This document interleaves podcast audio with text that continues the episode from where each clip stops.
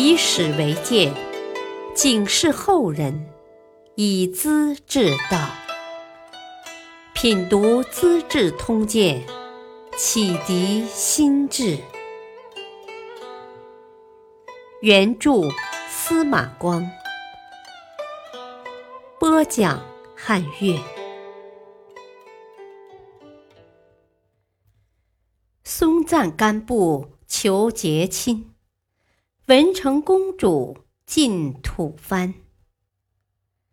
公元六三四年，唐太宗贞观八年年底，吐蕃的赞普，也就是君主，弃宗弄赞派使者到长安来，向天子朝贡，同时请求通婚结亲。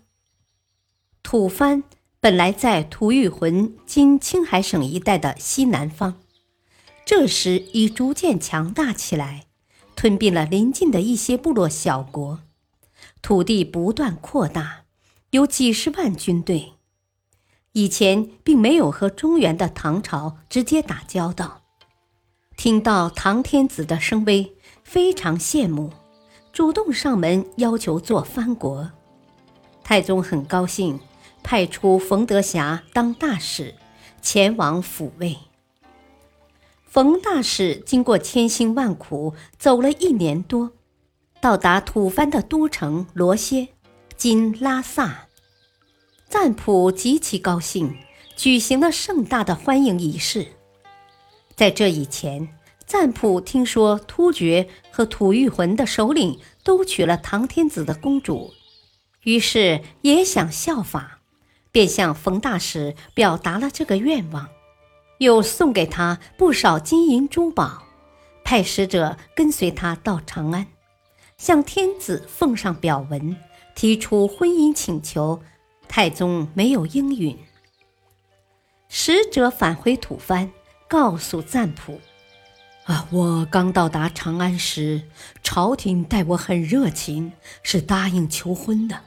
不料吐谷浑的国王入朝，可能从中挑拨关系。”唐天子的礼节就变得马虎了，也不答应婚姻了。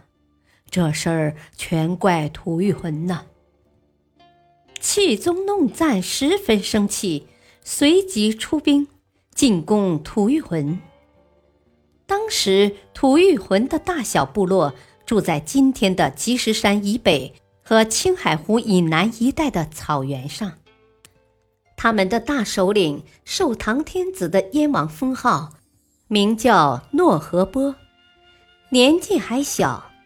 大臣们互相争权夺利，局势不稳。当吐蕃的军队突然攻到时，无法抵抗，只好带领部落逃到青海湖北边安家落户。大部分牲畜成了吐蕃人的战利品。赞普得手之后，继续东进，攻破了党项、白兰等羌人部落，又指挥二十万人进攻松州（今四川松潘），把边界扩展到唐朝的西缘了。这时，又派使者到长安贡献金帛，要求结亲。太宗很生气，跟大臣们谈起。天下竟有这样求婚的吗？军队打到我的大门口，明明是威胁嘛！缔结婚约，互通大使，当然是好事。不过得先教训教训他，让他明白撒野是不行的。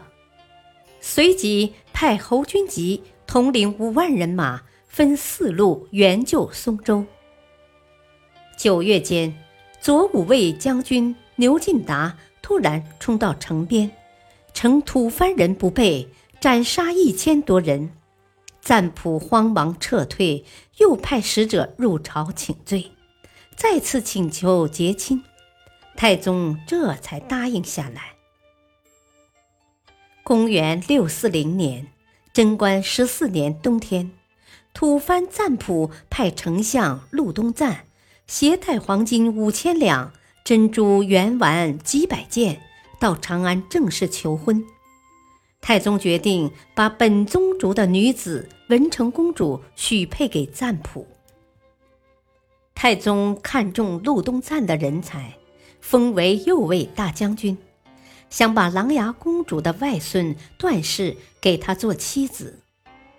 陆东赞辞谢道：“啊，我本是有妻室的，父母为我聘娶，哪能随意丢弃呢？何况公主还没见到赞普，我是陪臣，也不能先娶呀。”太宗听了十分感动，打算特别增加官禄，把他留下来。陆东赞也婉言谢绝了。婚约结成之后，太宗命令礼部尚书江夏王李道宗为全权特使，护送文成公主去吐蕃。这是一场艰苦异常的长途跋涉，流传下不少的民间故事。公主到达罗歇城以后，赞普用最高的礼仪迎接。拜见江夏王时，行的是女婿对岳父的礼节。他很爱慕唐朝的衣服和仪仗，赞叹公主带来的东西华美高雅，并按照公主的要求，另行建筑宫室城廓，布置日用器物，像在长安一样。赞普本人也穿上丝绸服装，然后才和公主见面。吐蕃人的习惯爱用红土涂在脸上，文成公主看不惯，赞普便下令一律禁止。和公主生活在一起，他自己的粗犷作风也逐渐改变了。接着派遣子弟到长安求学，进入太学，习读儒家的《诗经》《尚书》等。太宗死后。高宗继位，封赞普为驸马都尉、西海郡王。赞普回信表示感谢，信里说：“天子新即位，臣下如有不忠的，我将听从召唤，维护国家。”这位赞普弃宗弄赞，后来的艺名叫松赞干布。在相当长的一段时间内，跟中原保持着和睦的关系，这是汉藏两民族间的一段佳话。感谢收听，下期播讲结束战争换征袍，特赐苎麻穿铜钱。敬请收听，再会。